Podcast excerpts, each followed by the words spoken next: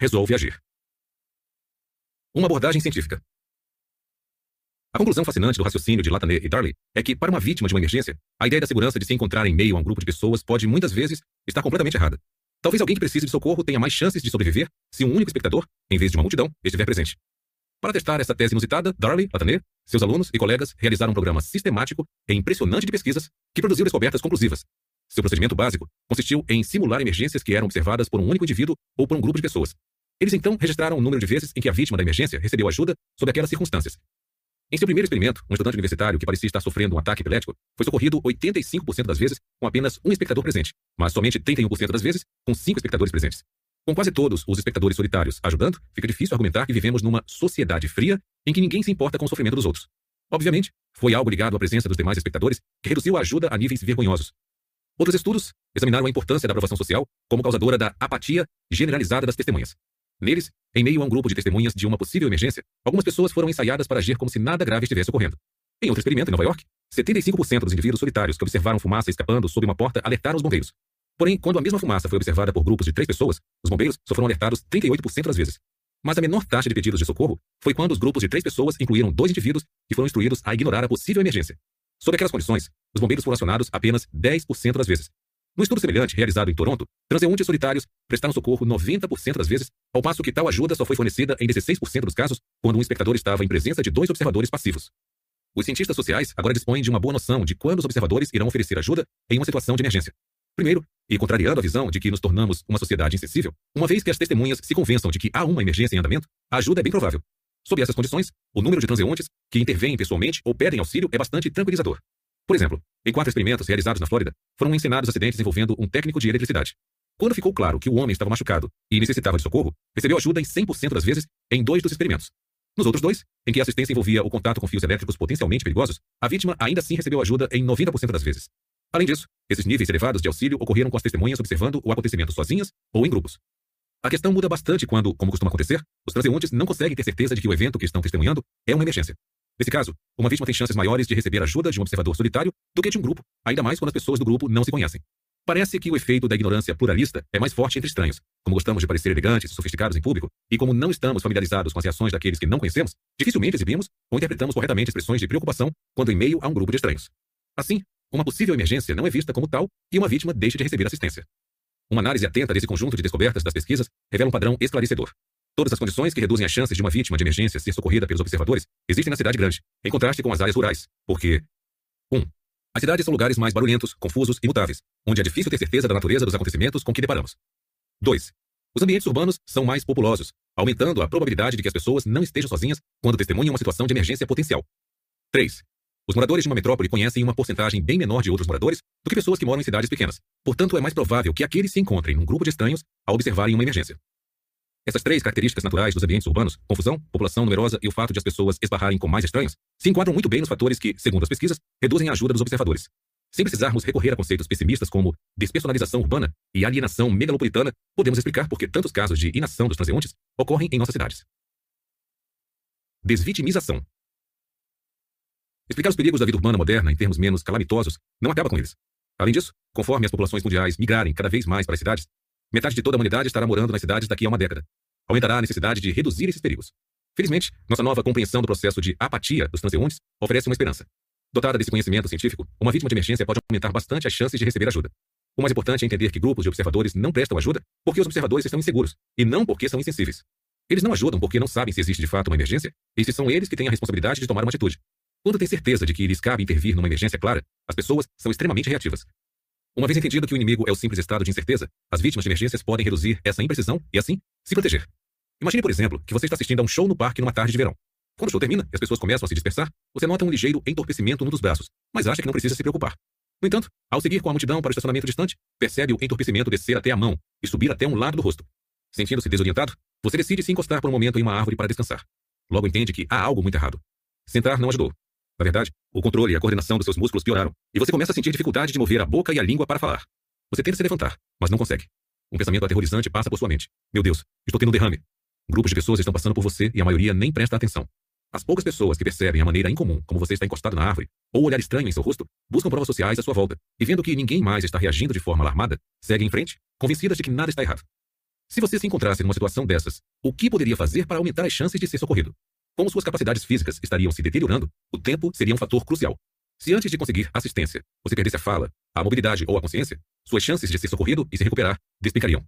Seria essencial tentar pedir ajuda rápido. Qual seria a forma mais eficaz? Gemidos, suspiros ou gritos provavelmente não adiantariam. Eles poderiam atrair alguma atenção, mas não forneceriam informações suficientes para garantir às pessoas ao redor que uma emergência está ocorrendo. Se meros gritos dificilmente irão fazer com que alguém na multidão de transeuntes o ajude, talvez você devesse ser mais específico. Na verdade, você tem que fazer mais do que tentar chamar a atenção. Deve enunciar com clareza sua necessidade de auxílio. Você não pode permitir que os observadores definam sua situação como não emergencial. Use a palavra socorro e não tenha medo de estar enganado. O constrangimento é um vilão a ser aniquilado. Se você acha que está tendo um derrame, não pode se preocupar com a possibilidade de estar exagerando seu problema. Um momento de constrangimento pode significar a morte ou uma paralisia permanente. Mesmo um pedido enfático de ajuda não é sua tática mais eficaz. Embora possa reduzir as dúvidas dos espectadores de que existe uma emergência real, não removerá diversas outras incertezas importantes da mente de cada observador. Que tipo de ajuda é necessária? Devo prestar socorro ou alguém mais qualificado deveria fazê-lo? Outra pessoa já foi buscar ajuda profissional ou é minha responsabilidade? Enquanto os observadores ficam olhando para sua cara e pesando esses dilemas, o tempo perdido pode ser vital para sua sobrevivência. Você tem que fazer mais do que alertar os observadores para sua necessidade de ajuda emergencial.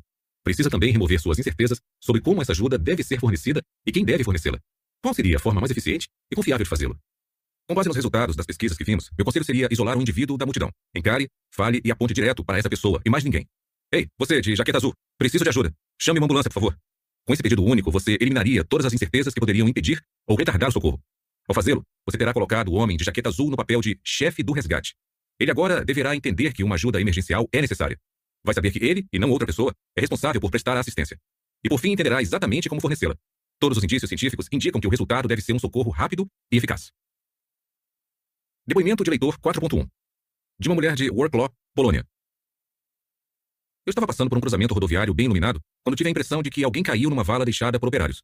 A vala estava bem protegida e eu não tinha certeza se realmente havia visto aquilo. Talvez fosse minha imaginação. Um ano antes, eu teria prosseguido no meu caminho, achando que outras pessoas mais próximas viram melhor do que eu. Mas eu havia lido seu livro. Portanto, parei e retornei para verificar se era verdade. E era. Um homem tinha caído naquele buraco e estava deitado em estado de choque. A vala era bem funda e as pessoas que passavam por lá não conseguiam ver nada. Quando tentei fazer algo, dois sujeitos que vinham por aquela rua me ajudaram a retirar o homem.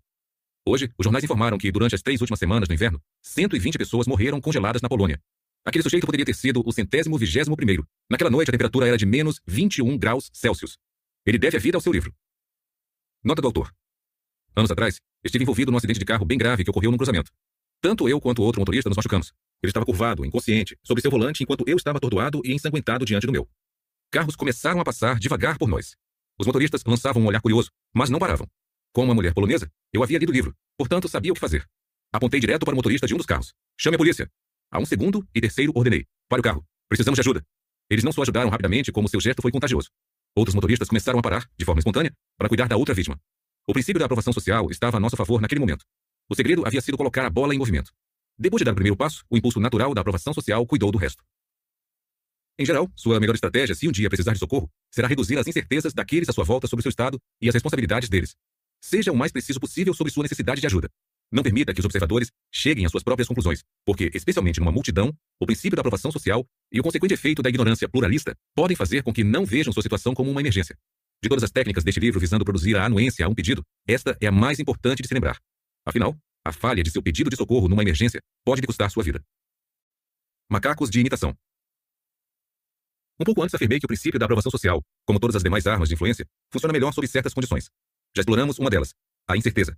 Sem dúvida, quando as pessoas estão inseguras, tendem a se basear nas ações dos outros para decidir como elas próprias devem agir. Além disso, existe outra importante condição, a semelhança. O princípio da aprovação social funciona mais fortemente quando estamos observando o comportamento de pessoas como nós. É a conduta desses indivíduos que nos dá a melhor noção sobre o que constitui o comportamento correto para nós mesmos. Assim, estamos mais inclinados a seguir a liderança de alguém semelhante do que de alguém diferente. Acredito que seja por isso que estamos vendo um número crescente de depoimentos de gente como a gente nos comerciais de televisão.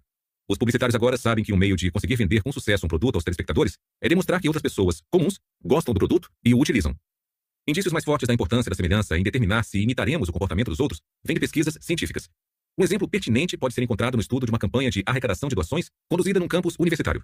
As doações para caridade mais do que dobraram quando o solicitante revelou sua semelhança com os alvos, dizendo: Sou estudante aqui também, dando a entender, portanto, que eles deveriam apoiar a mesma causa.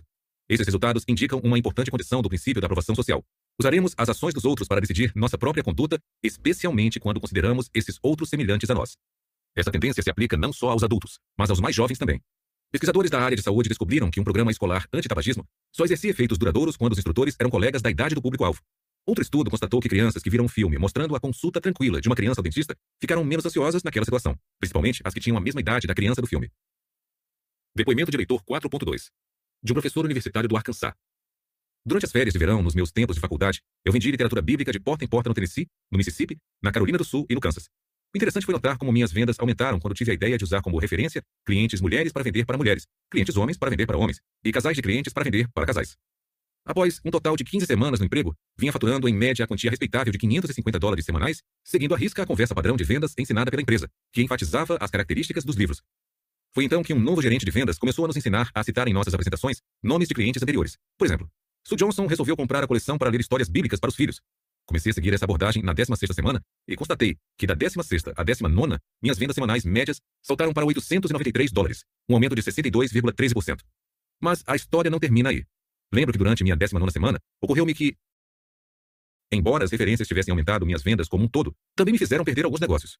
O acontecimento chave se deu quando eu estava apresentando os livros a uma dona de casa. Ela parecia interessada, mas não conseguia decidir se encomendaria ou não o produto. Naquela altura, mencionei alguns casais de amigos dela que haviam comprado comigo. Ela então disse algo tipo: Mary e Bill compraram? Bem, vou conversar com Harold primeiro. Será melhor decidirmos juntos. Ao refletir sobre aquele caso nos dias seguintes, tudo começou a fazer sentido. Se eu falasse a uma dona de casa sobre um casal que havia comprado comigo, estaria fornecendo uma boa razão para não comprar ainda. Ela precisaria falar primeiro com o marido. Mas se várias outras donas de casa como ela estivessem comprando, seria bom ela comprar também. Daquele ponto em diante, resolvi que citaria apenas os nomes de outras donas de casa quando apresentasse os livros a uma dona de casa. Minhas vendas na semana seguinte dispararam para 1.506 dólares, Logo estendi aquela estratégia a maridos e casais, usando apenas os nomes de homens quando apresentava livros a homens e apenas os nomes de casais quando apresentava para casais. Durante as 20 semanas seguintes, e últimas, de minha carreira de vendas, obtive uma média de 1.209 dólares. O motivo por que minhas vendas caíram um pouco no final foi que eu estava ganhando tanto dinheiro que ficava até com preguiça de sair e ir à luta. Cabe uma pequena ressalva aqui. Não há dúvida de que eu estava aprendendo outras técnicas na época que ajudaram a aumentar minhas vendas. Porém, tendo experimentado pessoalmente a velocidade daquelas mudanças, não tenho a menor dúvida de que a aprovação social de outros semelhantes foi a razão principal de minha melhoria de 119,67%. Nota do autor. Quando o leitor, que é meu amigo, me contou pela primeira vez esta história espantosa durante uma conversa, acho que ele notou meu ceticismo. Assim, para respaldar sua história, enviou-me depois suas estatísticas mensais de vendas durante o período descrito, dados que havia registrado cuidadosamente na época e guardado por décadas. Não causa surpresa, portanto, que hoje ele lecione estatística na universidade local. Moro no Arizona, onde é comum haver piscinas nos quintais das casas. Infelizmente, todos os anos várias crianças se afogam ao cair numa piscina sem nenhum adulto por perto. Eu estava determinado, portanto, a ensinar meu filho, Chris, a nadar desde uma idade bem precoce. Ele adorava a água, mas não entrava na piscina sem sua boia inflável, por mais que eu tentasse persuadi-lo. Após dois meses, sem chegar a lugar algum, contratei um aluno meu de pós-graduação. Apesar de sua experiência como salva-vidas e professor de natação, ele falhou tanto quanto eu. Não conseguiu persuadir Chris a tentar uma abraçada sequer fora de seu anel de plástico. Mais ou menos naquela época, Chris estava frequentando uma colônia de férias que oferecia uma série de atividades, inclusive nadar numa grande piscina, o que ele sistematicamente evitava. Um dia, pouco depois das tentativas com estudante de pós-graduação, fui apanhar Chris na colônia. E, boca aberto, observei-o correndo pelo trampolim e mergulhando na parte mais funda da piscina. Em pânico, comecei a tirar os sapatos para ir salvá-lo, quando vi emergir e nadar com segurança até a beira da piscina, para onde corri, com os sapatos na mão. Chris, você sabe nadar? exclamei empolgado. Sim, respondeu ele com naturalidade. Aprendi hoje. Que ótimo, balbuciei, gesticulando para transmitir meu entusiasmo. Mas por que não precisou da boia hoje? Bem, tenho três anos, e Tommy também, e ele nada sem boia. Então, eu também posso nadar. Senti-me um idiota. Claro que seria ao pequeno Tommy, e não a um estudante de pós-graduação de 1,90m, que Chris recorreria para obter informações relevantes sobre o que deveria fazer. Se eu houvesse pensado melhor sobre a solução do problema de natação do meu filho, poderia ter empregado o bom exemplo de Tommy mais cedo e, talvez, poupado alguns meses de frustração. Poderia ter notado na colônia de férias que Tommy sabia nadar, e depois combinado com seus pais que os meninos passassem uma tarde brincando na piscina da minha casa. Meu palpite é que a boia de Chris teria sido abandonada ao final do dia. Imitações fatais. Embora já tenhamos visto o impacto poderoso que a aprovação social pode exercer sobre a tomada de decisões, para mim, o exemplo mais revelador dessa força começa por uma estatística aparentemente absurda. Depois que um suicídio chega às primeiras páginas dos jornais, aeronaves, jatos particulares e executivos, aviões comerciais, passam a cair em taxas alarmantes. Foi demonstrado que logo após certos tipos de suicídios amplamente divulgados, o número de pessoas que morrem em acidentes de avião aumenta mil por cento. Ainda mais assustador é o fato de o número de mortes em acidentes de automóveis disparar também. Qual poderia ser a causa disso? Uma explicação logo vem à mente. As mesmas condições sociais que levam algumas pessoas ao suicídio levam outras a morrerem em acidentes. Por exemplo, certos indivíduos com tendência suicida podem reagir a acontecimentos sociais estressantes, crises econômicas, aumento das taxas de crimes, tensões internacionais, dando fim à própria vida. Outros reagirão de modo diferente aos mesmos fatos. Tornam-se mais agressivos, impacientes, nervosos ou perturbados. Na medida em que essas pessoas operam ou fazem manutenção dos carros e aviões usados por nossa sociedade, os veículos serão menos seguros e, portanto, veremos um aumento acentuado no número de vítimas de acidentes. De acordo com essa interpretação envolvendo condições sociais, alguns dos mesmos fatores que causam mortes intencionais também causam mortes acidentais. Daí, encontrarmos uma associação tão forte entre casos de suicídio e acidentes fatais. Outra estatística fascinante indica que essa não é a explicação correta. Os acidentes fatais aumentam de forma drástica apenas naquelas regiões onde o suicídio foi altamente divulgado. Outros lugares sob condições sociais similares, nos quais os jornais não divulgaram o caso, não exibem dados semelhantes. Além disso, naquelas áreas onde o suicídio foi noticiado, quanto maior a publicidade, maior o aumento nos acidentes subsequentes. Portanto, não é um conjunto de acontecimentos sociais em comum que estimula suicídios por um lado e acidentes fatais por outro lado. Em vez disso, é a própria divulgação do caso de suicídio que produz os desastres de carro ou avião. Para explicar a forte associação entre a publicidade de casos de suicídio e os desastres que se seguem, tem-se recorrido ao luto, Segundo esse argumento, como suicídios mais noticiados geralmente envolvem figuras públicas conhecidas e respeitadas, talvez suas mortes deixem muitas pessoas em estados de choque e tristeza. Abaladas e preocupadas, elas se descuidam com carros e aviões. A consequência é o aumento acentuado de acidentes mortais após os casos de suicídios mais notórios. Embora possa explicar a ligação entre o grau de publicidade e as mortes subsequentes em acidentes, quanto mais pessoas ficam sabendo do suicídio, maior será o número de pessoas enlutadas e descuidadas. A teoria do luto não consegue dar conta de outro fato surpreendente. Matérias de jornais sobre vítimas de suicídios que morreram sozinhas produzem um aumento na frequência de acidentes com uma única vítima, ao passo que relatos de incidentes envolvendo assassinato mais suicídio produzem um aumento nos desastres com várias vítimas. O luto apenas não poderia produzir esse padrão. A influência dos casos de suicídio sobre acidentes de carro e avião, portanto, é incrivelmente específica. Histórias de suicídios solitários geram desastres em que somente uma pessoa morre. Os casos de homicídio com suicídio geram desastres com várias mortes. Se nem as condições sociais, nem o luto conseguem explicar esse conjunto desconcertante de fatos, o que poderá? Juventude livre e pensadora. Com frequência imaginamos os adolescentes como rebeldes com ideias próprias. É importante reconhecer, porém, que normalmente isso se aplica apenas em relação aos seus pais. Em meio aos seus semelhantes, eles se sujeitam em massa ao que dita a aprovação social. David Phillips, sociólogo da Universidade da Califórnia em San Diego, julga ter encontrado a resposta. Ele aponta para o chamado efeito Werther. A história do efeito Werther é ao mesmo tempo assustadora e intrigante.